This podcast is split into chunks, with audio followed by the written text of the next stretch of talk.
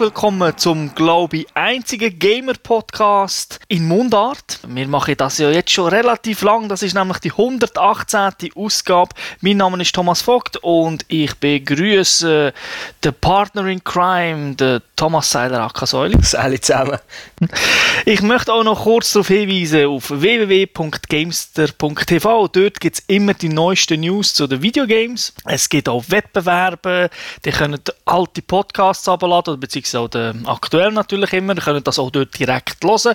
Und die ganzen Fernsehshow könnt ihr auch dort anschauen oder abladen und findet alle Informationen, wie ihr das können mit iTunes abonnieren und so weiter und so fort. Aber auch heute haben wir ein grosses Spiel, das wir möchten besprechen Für viele ist es das Spiel, das Horror definiert, aber ist es wirklich noch Horror? Das sagt, sagt uns der Säule in der Games Lounge. What happened to the legendary Chris Redfield, huh? What happened to you? But they're gonna get killed! Then that's their choice!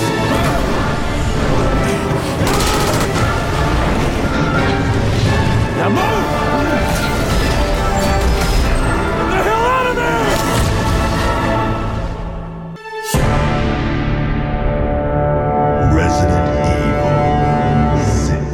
Ihr habt es vielleicht erraten, es geht um Resident Evil 6 und äh, da kommt schon die erste Überraschung. Wir haben es als Third-Person-Shooter eingestuft und nicht mehr als Horror-Survival-Spiel. Wir haben dazu später. Entwickelt und published worden ist das Spiel von Capcom. Im Moment ist es draussen für PlayStation 3 und für die Xbox, 6, Xbox 360. Die PC-Version sollte im Januar kommen, vom nächsten Jahr. Rausgekommen ist es am 12. Oktober und freigegeben ist es ab 18 nach Peggy. Und äh, fangen wir doch gerade an. Es ist eine Serie, der sechste, ich weiss nicht, das ist nicht der sechste Teil, es ist wahrscheinlich der 700. Teil mit allen Zwischenspielen, die es gegeben hat. Ich muss selber auch zugeben, dass ich nicht unbedingt so der Hardcore-Fan bin von dieser Serie. Ich habe das mal zu Code Veronica auf der Dreamcast gespielt, auf dem Gamecube habe ich mal eine Version ein gespielt, die habe ich aber nie, durch, nie zu Ende gespielt. Und das erste, was ich wirklich durchgespielt habe, war äh, Resident Evil 5 gewesen, auf der PS3 und jetzt äh, das 6 ebenfalls auf der PS3. Dann hast ja du eigentlich Resident Evil 4 fa- verpasst, weil man sagt ja, das ist das beste Resident Evil Spiel. Aber vielleicht ist es ja das, was du auf, Game, auf dem Gamecube gespielt hast. Wer weiß? Gibt es ja mittlerweile auf der Wii und auch auf der PS3 und Xbox 360 als Download-Version. Okay, ich kenne die Serie schon relativ lange. Ich habe damals das Original schon gespielt. Ich glaube, ich habe alle gezockt, also auch die krummen Nummern wie Resident Evil 0. Ich habe sogar Shooter gespielt, ich schaue die Filme, ich habe Bücher gelesen und trotzdem sehe ich mich nicht als Hardcore-Fan, sondern es ist einfach ein cooles Universum. Aber ich habe nicht alle Spiele durchgezockt. Oder? Aber ich freue mich natürlich jedes Mal, wenn eins rauskommt. Raccoon City habe ich vergessen, das habe ich auch noch durchgespielt. Ah, okay. Dann kommen wir zu der Story. Die, die Resident Evil kennen, wissen, es geht um Umbrella, es geht um ein Virus und es geht um Mutanten und Zombies. Das ist hier nicht anders. Hier ist jetzt einfach der C-Virus und die Bösen heißen Neo Umbrella. Vor diesem Hintergrund haben wir eigentlich drei separate Stories, wo, also Campaigns, sagen wir mal, die ineinander verwoben sind. Da ist einerseits äh, die Kampagne um Leon S. Kennedy und Deborah, Kollegin von ihm, wo die fährt in einer kleinen Stadt in den USA an. Die versuchen herauszufinden, warum das jetzt mal wieder äh, die Welt infiziert worden ist mit einem Virus. In äh, Osteuropa fährt eine Story an, die mit der Sherry Birkin und dem Jake Mueller besetzt ist. Die ist irgendwie im Knast. Mehr dazu vielleicht später. Und der Jake Mueller hat ein Antivirus, das man braucht, für die Welt zu retten. Äh, dann gibt es noch einen dritten Storystrang. Dort spielt man eher so eine Spezialeinheit, die gegen Terrorismus kämpft, sagen wir mal, mit dem Chris Redfield und seinem Kollegen. Und das fährt, glaube ich, in China, wenn ich das noch richtig in Erinnerung habe. Wer Geduld hatte und all die drei Campaigns durchgespielt hat, der darf noch eine vierte spielen mit drei Wong. Gehen wir schnell die Features durch vom Game.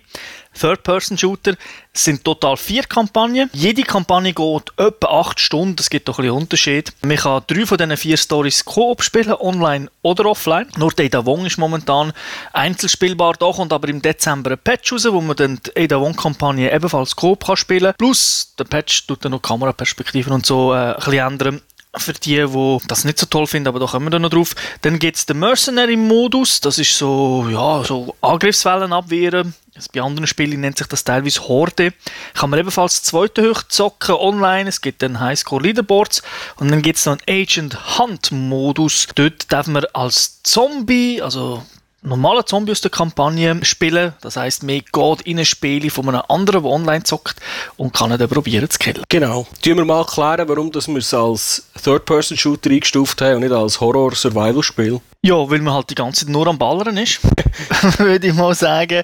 Es hat auch wirklich relativ wenig Horror. Also es gibt auch nicht den, den Horror, wo so die Figuren so in Bildschirm hineingumpen. Aber ich glaube, Resident Evil 5 Spieler sind da nicht so überrascht. Es ist ja schon beim 5 ein bisschen eher so gewesen. Man kann jetzt einfach sagen, im 6 jetzt noch weniger Schockelement und noch mehr Shooter-Parts. Das heisst, der, wo da von ein paar Monaten der Director vom Spiel, der Hiro, Hiroyuki Kobayashi, gesagt hat, wir werden wieder mehr Horror- und Survival-Zeugs im 6 drin als im 5, hat er es eigentlich erzählt, oder? Ja, ich würde sagen, das ist PR bla bla gewesen. Aber äh, es ist nicht so gewesen, dass er alles ignoriert hat, nur das mit den Horror-Sachen. Aber äh, viele haben ja damals gefordert, dass man endlich die Steuerung soll anpassen soll, wie man einen modernen Shooter man soll können laufen und ballern. Dann hat das ja zum ersten Mal beim, bei der 3DS-Variante nicht so erhalten und da hat man das jetzt auch gemacht. Ich würde sagen, das spaltet die Leute auch wieder ein bisschen. Ich gehöre ja eher zu denen, die sagen, gut, die alte Steuerung mag nicht perfekt sein, aber es hat etwas Spezielles gehabt. Man hat sich müssen überlegen, schieße jetzt oder laufe zuerst weg und probiere dann zu schießen. Jetzt ist das nicht mehr der Fall. Darum ist, glaube ich, auch Spiele noch mehr shooterlastig geworden. Sprich, es gibt halt noch mehr Gegner, weil der Punkt weg ist. Okay. Also das klingt jetzt eigentlich nicht nach einem typischen Resident Evil. Fangen wir mal mit der Kampagne an. Wie hätte das eigentlich gedacht? Also, es ist ja, sind ja lange Kampagnen. So, wie hätte es am Anfang gedacht, wo du angefangen hast? Hast du so ein Resident Evil Feeling bekommen? Ja, da ich nie der Hardcore-Fan war, hat es mich auch nicht gestört, dass jetzt nicht... Äh dass jetzt nicht alles düster und langsam ist und dass man alle fünf Minuten einen Herzbaracken bekommt, weil einem irgendein Zombie anfällt.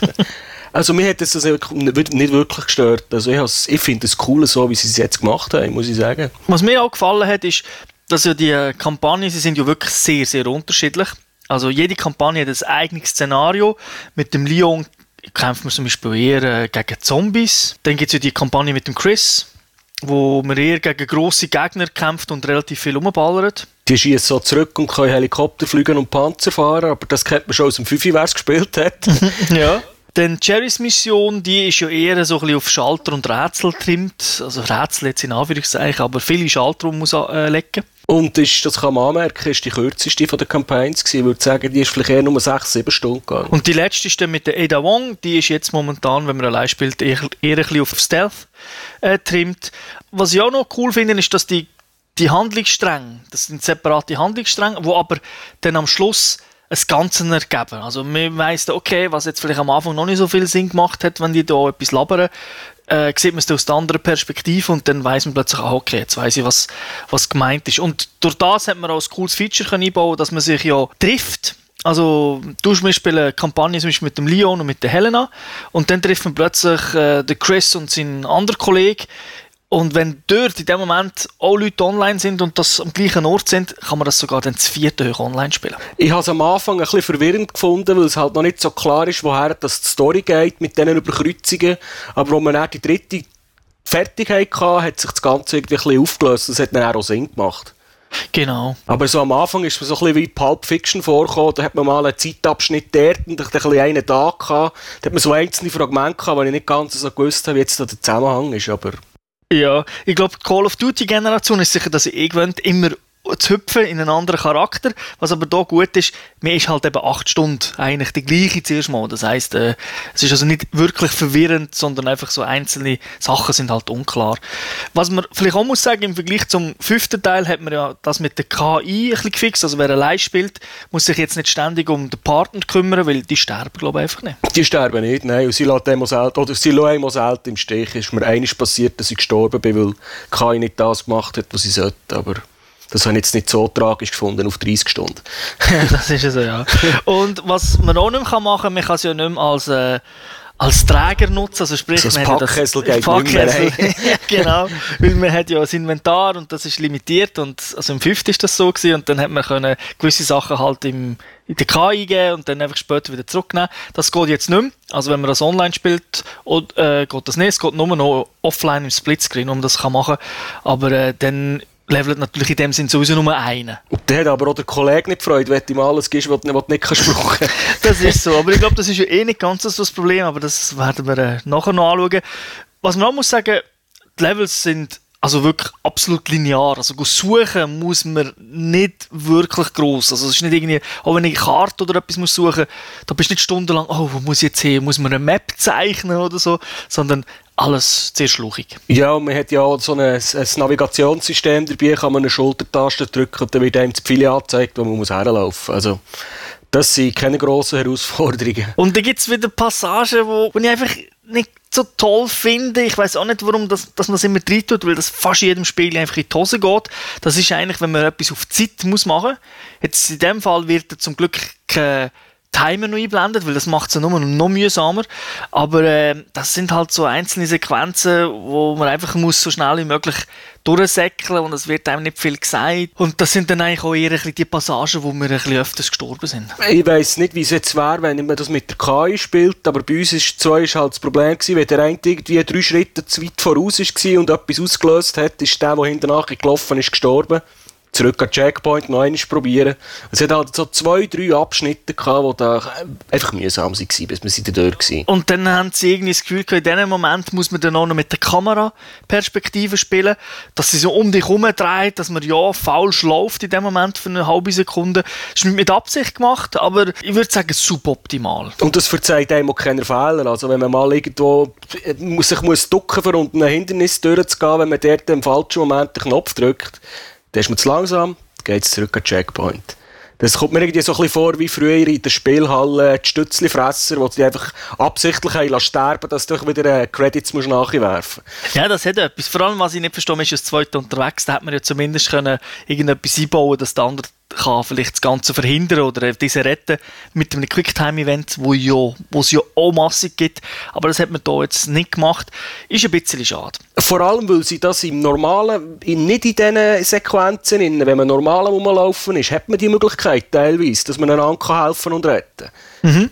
Aber genau dort, wo, wo ich es eigentlich am sinnvollsten gefunden habe, dort äh, ist, nein. Es gibt dafür eine ganze Haufen Co-op-Action. Also man merkt, das Spiel ist wirklich auf Co-op ausgelegt auch wo man trennt ist, also der eine muss ihm, muss ihm anderen helfen, irgendwie noch raufzuklettern, dann ist man trennt. Das finde ich eigentlich nicht so schlecht gelöst. Man, da da gibt es auch mehr so Elemente als im Vor Vorgänger. Wenn man dann mal nicht in einem Schluchlevel ist, dann ist klar, dann ist man so in einer grossen Arena und dann geht es eh um einen Bossfight. ja, genau. Bis auf einen im Hangar, innen, wo es ein bisschen länger gebraucht hat, aber das, ist, das sind eigentlich immer Bossfights gewesen. Also wer so, so ein bisschen von der Alten kennt, Resident Evil, wo man denkt, oh, jetzt gehe ich hier in einen Raum und dann mache ich die Türen zu und dann schaue ich und dann können zumindest Zombies nicht reinkommen, weil ich ja jetzt die Türen zugemacht habe. Äh, so Sachen gibt es hier nicht. Also Action, Action, Action. Es ist teilweise sogar so billig, dass wenn man irgendwie jetzt den zweiten Schalter muss drücken muss, dann können 50 Zombies rundum stehen, geht man her, kippt den Schalter und dann sind alle Zombies tot. Und du siehst noch sogar in der Animation noch, wie deine, wie deine Charaktere durchknappt am Schalter sind und nebendran steht irgendwie einer, der die anbrüllt und weiss doch nicht, das sieht ein bisschen dämlich aus. ja, aber es ist natürlich so, wenn nur einer dort steht und er muss warten, in dem Moment kann er, kommt er natürlich auf die Fresse von den Zombies. Das ist so, ja. Aber sobald das beide dran sind, dann ist man immun. Und das Spiel ist auch sehr genau. Also zum Beispiel der Player 1, der kann nie auf der rechten Seite einen Schalter auslösen bei einer Tür, sondern muss immer links sein und der Player 2 immer rechts. Also das, dort, ist es manchmal ein bisschen, ein bisschen komisch. Aber insgesamt habe ich es recht cool gefunden, weil halt wirklich die Location wird ständig geändert. Eben, es gibt andere Spielweisen, teilweise eben mit den verschiedenen Kampagnen.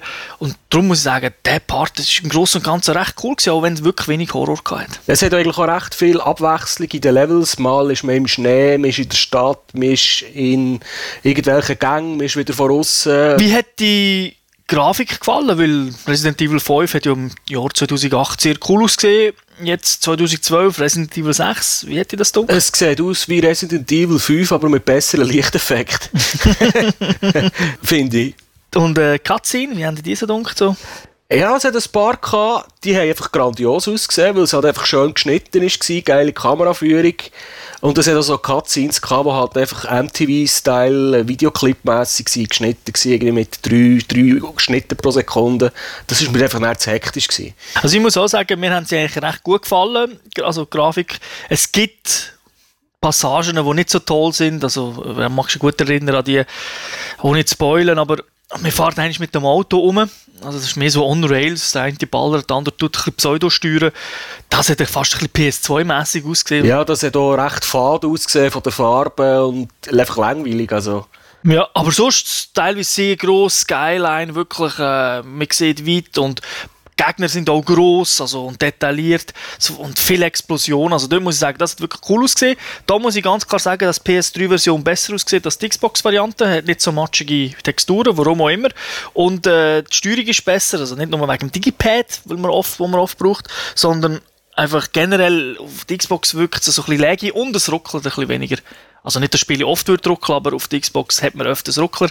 Vielleicht wird das ja noch patched, aber jetzt würde ich sagen, kauft die PS3-Version. Auf der PS3 ist es mir nicht einig aufgefallen, dass es störend geruckelt hätte, muss ich sagen. Und die Texturen sind allgemein nicht so ein Highlight in diesem Spiel. Dafür ist es eben halt immer sehr gross. Also man sieht immer weit, also die Weitsicht ist eigentlich immer gegeben. Die Story, ja, ist äh, halt wie Resident Evil. B-Movie-like, äh, voll jeepig. Aber irgendwie unterhalten sie doch, oder? Oh, ich habe Tränen gelacht, eigentlich. es ist zwar tragisch, es ist ein tragisches Szenario, aber es hat halt, äh, ist einfach alles over the top gewesen und es hat wirklich coole One-Liner drin gehabt. Wir haben ja immer miteinander gechattet während dem Spielen und äh, hast dumme Sprüche machen. Also, ich habe die Story wirklich unterhaltsam gefunden. Es ist einfach Popcorn-Kino, also einen Literaturnobelpreis wird es nie geben für das. Nein, was ich nicht weiß, ist, ob sie das mit Absicht teilweise gemacht haben, weil es wirklich manchmal so cheesy und das Spiel nimmt sich dann irgendwie, aber ja, die Story ist doch ernst, darum kann ich es schwer abschätzen, hat man das jetzt mit Absicht gemacht oder hat man es wirklich ernst machen und es wirkt halt nur lustig, weil es schlecht gemacht ist, im Sinn von eben schlechte Dialoge. Nein, die Dialoge sind eigentlich nicht schlecht. Vor allem also von Voice her sind sie tiptop gemacht. Also. Natürlich, so, also technisch ist es gut gemacht, aber sie sind halt sehr cheesy, eben die Dialoge, oder? Also eben nicht hochstehend oder sie reden nicht unbedingt etwas Cleveres, sondern irgendwie wirklich dümmste Sprüche. Ja, das stimmt. Das muss da, ja. Gib dir recht. Gib mich geschlagen. Aber ich gebe da auch zu, das finde ich eben bei Coop-Games eigentlich gut, wenn es so ist. Weil das andere wäre, wenn du eine gute Story hast, also gut, meine, das, also Story muss nicht wirklich gut sein, sie muss gut erzählt sein, aber wenn du da, der Plot kann ja noch so einfach sein, aber wenn sie gut erzählst und du machst ein Koop-Spiel, wo die Leute sowieso die ganze Zeit reden, ist es ein bisschen wie Perlen vor die Säue werfen, oder? Das heisst, man, man genießt es in dem Sinn gar nicht, man ist vielleicht in der Cutscene ruhig, aber so schnorrt man die ganze Zeit.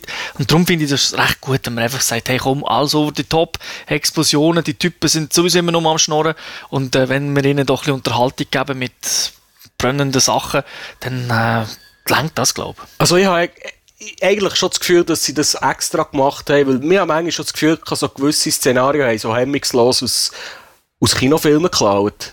Mhm. Oder aus anderen Spielen. Oder aus anderen Spielen, ja, ja.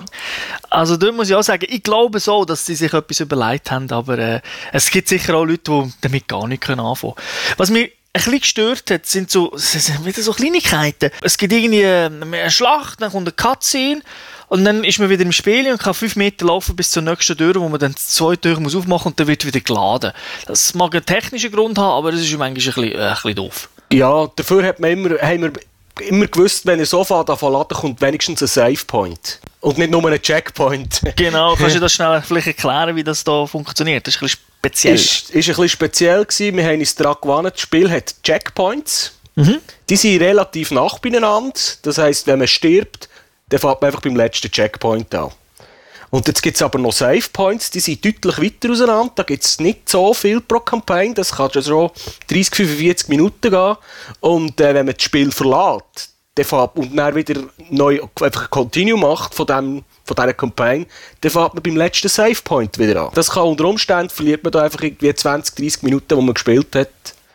Man beim ersten Mal, regt man sich auf und dann hat man es dann begriffen. Ja, kann natürlich doof sein, wenn man in einer von diesen wenigen Stellen ist, wo Spiele nicht gerade glänzt, dass man dann die Szene halt vielleicht nochmal muss spielen muss. Uns ist ja das passiert. Ja, weil wir das einzige Mal, wo wir Netzwerkprobleme hatten, war genau an so einer Szene gewesen, und da haben wir uns wirklich zweimal müssen durchbeissen. Aber das, was ich vorher erzählt habe mit dem Laden und dann kannst du wieder zwei Meter laufen und dann lädt wieder, das scheint mir bei japanischen Spielen öfter vorzukommen und, und, vor allem wird dann die Zeit auch nicht genutzt, dass sie sich noch irgendetwas erzählen, weil du läufst wirklich einfach dorthin und die Charakter sagen sich nichts. Also ja. da hat man ja auch noch eine Story einbauen können. Hankerum hat sich an mich an eine Szene erinnern, wo man wo sich die Story wieder überschreitet, wo man zu viert unterwegs ist und dann sind sie miteinander am Lavern, wie Bücher, und Zeugs am machen und am erzählen und du kannst dich gar nicht darauf konzentrieren, weil es hat einfach noch Monster rum und du bist einfach damit beschäftigt, dass du überlebst.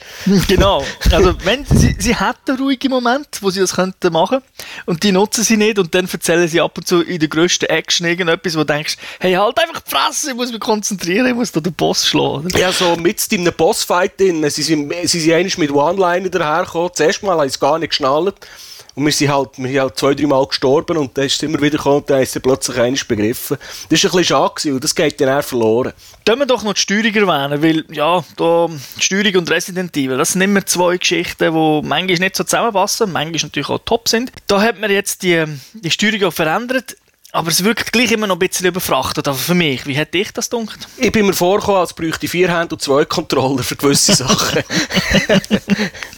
ich meine, das Ballern und Zusammenlaufen ist kein Problem, aber es gibt so Sachen, man kann zum Beispiel in Deckung gehen in diesem Spiel.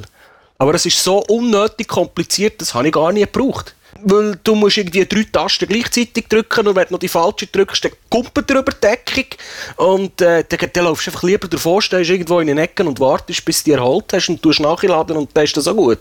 Aber weißt du was? Ich glaube, das ist nämlich die richtige Art, wie man Resident Evil spielt, weil das Deckungssystem, das hat man halt einfach jetzt drin, aber wer's, wer probiert, das Ganze wie ein Gears of War zu spielen, der wird sowieso ablosen, weil du musst sehr oft näher hingehen, du musst Melee-Attacken machen, weil man hat ja auch nicht unendlich viele Schüsse. Und wenn du einfach in der Deckung rumhängst und probierst, äh, Gegner zu treffen, ich glaube, da kommst du einfach auf keinen grünen Zweig. Was ich ein bisschen schade finde im Vergleich zum Vorgänger, die Melee-Attacken sind ein bisschen ungenauer. Also sie sind zwar cool in Szene gesetzt, aber vor allem, wenn die Gegner am Boden sind und man hinläuft und dann wird einblendet, drückt die Trigger-Taste, dann kannst du ihn irgendwie zerstampfen. Da ist mir viel öfters passiert, dass ich, dass ich das gemacht habe und der Typ einfach nicht richtig getroffen hat. Und das habe ich im Vorgänger weniger der Fall gehabt. Das ist mir irgendwie so ein bisschen vorkommen wie ein gewisses Spiel vor 15 Jahren. Wenn der Gegner etwas Bestimmtes macht, dann kannst du ihn einfach nicht tüpfen. Ja, so gewisse Animationen. Gewisse Animationen wegen des Zombie, der am Boden liegt und dann steht es auf, dann musst du nicht drauf schießen. Du musst auch nicht Gamelee machen, weil du kannst ihm keinen Schaden anrichten. Du musst warten, bis er steht. Kommen wir noch kurz zum Inventar. Das ist ja auch immer etwas ganz speziell bei Resident Evil da ist es interessant, weil jede Kampagne das eigenes äh, User-Interface optisch dargestellt. Es sind aber immerhin immer die gleichen Tasten. das stimmt, ja. Und es gibt zwei Inventare, eins allein für die Waffen und das andere halt für Gegenstände, die man findet, also die Herbs, also die Kräutchen, die man dann zusammenmixen kann, und Munition und so. Und man kann keine Pause machen im Spiel, also wenn man online spielt, gibt es nicht die Pausentaste. Das Inventar muss man immer in Echtzeit managen. Es gibt auch keine Möglichkeit, wie früher das Inventar zwischen den Levels zu managen. Das hat man früher oft gemacht. Das kann man heute nicht. Jetzt muss man es wirklich im Spiel machen. Ist am Anfang ein bisschen gewöhnungsbedürftig gewesen, aber du hast ja schon erwähnt, es hat ja viele von diesen Doppeltüren, die man zu zweit muss auftun muss. Mhm. Im Chat, so, du wart, bevor dass wir auftun, schnell alle Waffen durchladen, Inventar aufräumen, Herbs zusammenmischen, das fortschmeißen, was man nicht braucht, und dann ist man erst die Tür auftun. Genau, das ist eine gute Variante. Was dazu kommt, ist ja, wenn wir auch erwähnen, Spiele haben kein Handbuch, egal wie das kaufen. Also, du hast es ja digital gekauft. Ja, da gibt es gar nichts. Ich habe es als Retailbox, dort ist etwas dabei, wo ganz minimal etwas erklärt. Und dann ist ein Link aufs Handbuch online, aber der Link ist leider falsch. Funktioniert nicht. Man muss also eine Suchmaschine benutzen, um den Link zu finden. Und dort wird dann ganz viel erklärt, sogar gewisse Hotkeys, wie man äh, gewisse Sachen viel einfacher machen kann oder eben auch das Ganze, was man für Doppelbelegung von der Taste hat oder so, das wird alles erst nur dort erklärt. Ja, wer Dr. Google nicht fragt, wird das Handbuch nicht finden. das ist so, ja. Das, das finde ich einen grossen, grossen Fehler, weil ich glaube, wenn sie das besser gelöst hätten, entweder im Tutorial oder halt das Handbuch, wo man einfach schnell aufrufen ich habe das Gefühl, hätten noch viel, viel weniger Leute Probleme vielleicht mit der Steuerung, weil sie ist natürlich kompliziert, aber es gibt eben wirklich so Tricks, die einem da wirklich auch helfen. Wie mache ich das Heubürzli? Wie lege ich am Boden? Wie stehe ich wieder auf? Das sind teilweise Sachen, die man in Sekunden muss machen und wenn man, das kann man natürlich noch 30 Stunden schon auch, aber am Anfang steht man vielleicht wegen dem einiges und regt man sich auf. Also ich finde es ehrlich gesagt recht tragisch, im Jahr 2012 einen Titel mit einem Millionenbudget, dass man nicht einmal ein Handbuch bekommt. Ich meine, auf der Vita schaffen, schaffen sie es bei jedem Spiel, dass du ein Handbuch hast, wo wenigstens noch die Steuerung erklärt wird. Und wenn du Resident Evil Online kaufst, dann wirst du einfach ins kalte Wasser geschmissen. Ja, bei diesen 600 Leuten, die ja daran geschafft haben, an Resident Evil 6, also wirklich viele, viele Leute, haben sie wohl die Abteilung für das Handbuch vergessen. Ja, da haben sie vielleicht nicht mehr genug Budget gehabt, ich weiss es auch nicht. Ja, wie hätte das eigentlich mit dem Waffeninventar gedacht? Man hat ja mehr als nur eine Pistole und das Messer. Man hat eigentlich zu viele Waffen. Mhm. Für, eine, für ein Resident Evil alter Schule hat man zu viele Waffen, finde ich. Ja, ja kann ich zustimmen. Und äh, bei Waffenwechseln ist es meistens noch gegangen. Das macht man mit, mit dem Digipad links und rechts. Haben wir zwar ab und zu ein bisschen verhauen. Was ganz mühsam war, ist, wenn man die HGs aufwählen mit Digipad auf und ab.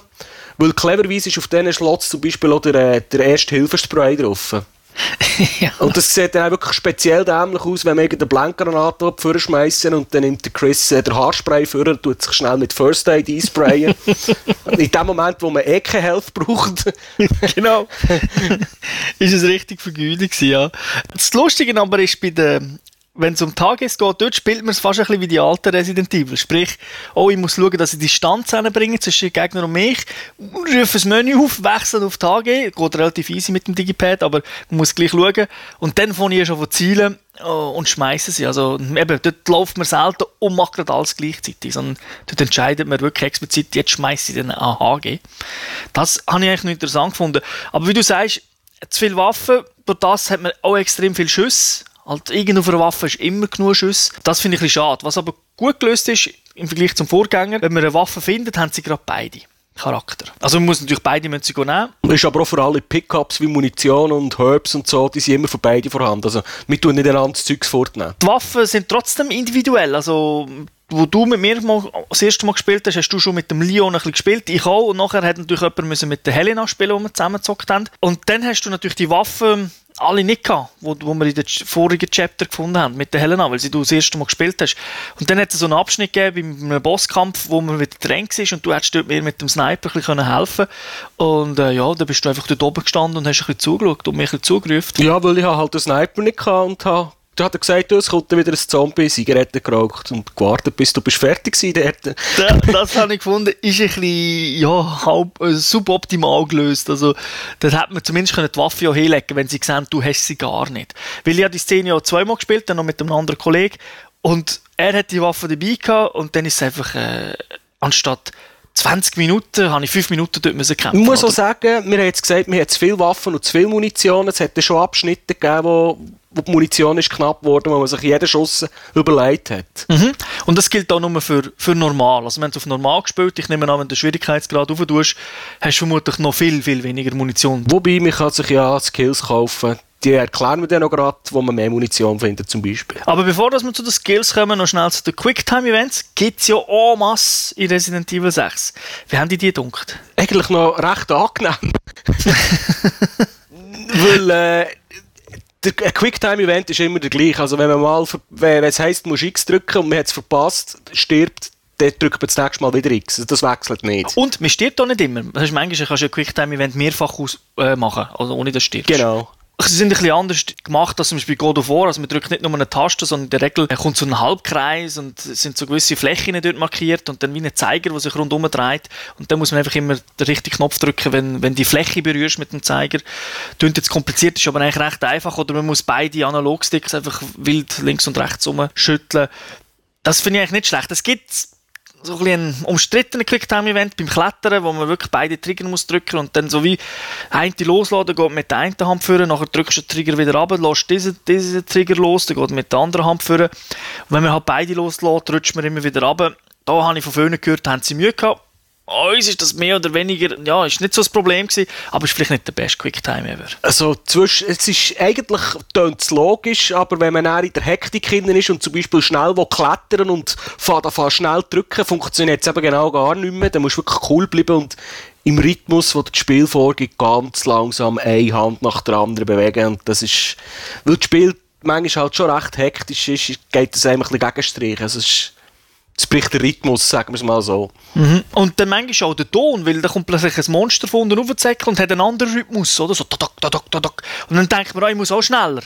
Und dann klappt es dann wieder nicht, dann rutscht man wieder ab. Also von dem her, das sind so Passagen, die nicht so toll sind. Aber was ich nicht so schlecht fand, sind teilweise die On-Rail-Passagen, die man hatte. Also jetzt, wir haben es schon erwähnt, von das mit dem Autofahren, das nicht so passt.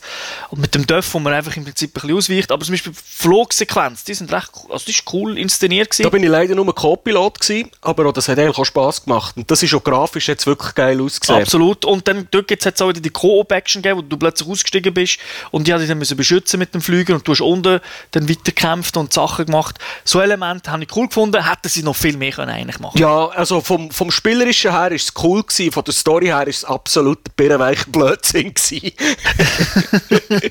also jetzt in dieser speziellen Szene habe ich zum Beispiel nicht begriffen, warum das ich irgendwo zu Fuß muss einen Container fortsprengen, wenn du oben dran in einem Flugzeug hockst und hunderte Raketen könntest draufschmeißen. Aber es hat trotzdem Spaß gemacht. Das hat man halt gemacht, damit man den Boss wieder kann triggern kann, wo du da vorne zündest. Weil, das muss man ja auch sagen, Boss Boss-Fights, es hat wieder riesige Bosse. Also meistens schon, kommt schon relativ früh ein Boss und je nachdem kann man ihn killen oder je nachdem kommt er bis am Schluss auch immer wieder. Also man sagt ja, eine Katze hat sieben Leben und der Boss im Resident Evil hat 70 Leben. Mindestens. Das, und sie sind, sind, aber alle bombastisch inszeniert. Es leuchtet wieder irgendwo orange, oder? Und da muss man drauf schießen in einzelnen Abschnitten. In anderen Abschnitten wird einem nichts gesagt. Dort, dort finde ich jetzt manchmal Spiele ein, bisschen ein Problem, dass sie so die Rückmeldung nicht, also es gibt keine Rückmeldung, ob ich jetzt getroffen habe, weil es gibt keine Energieleiste vom Boss.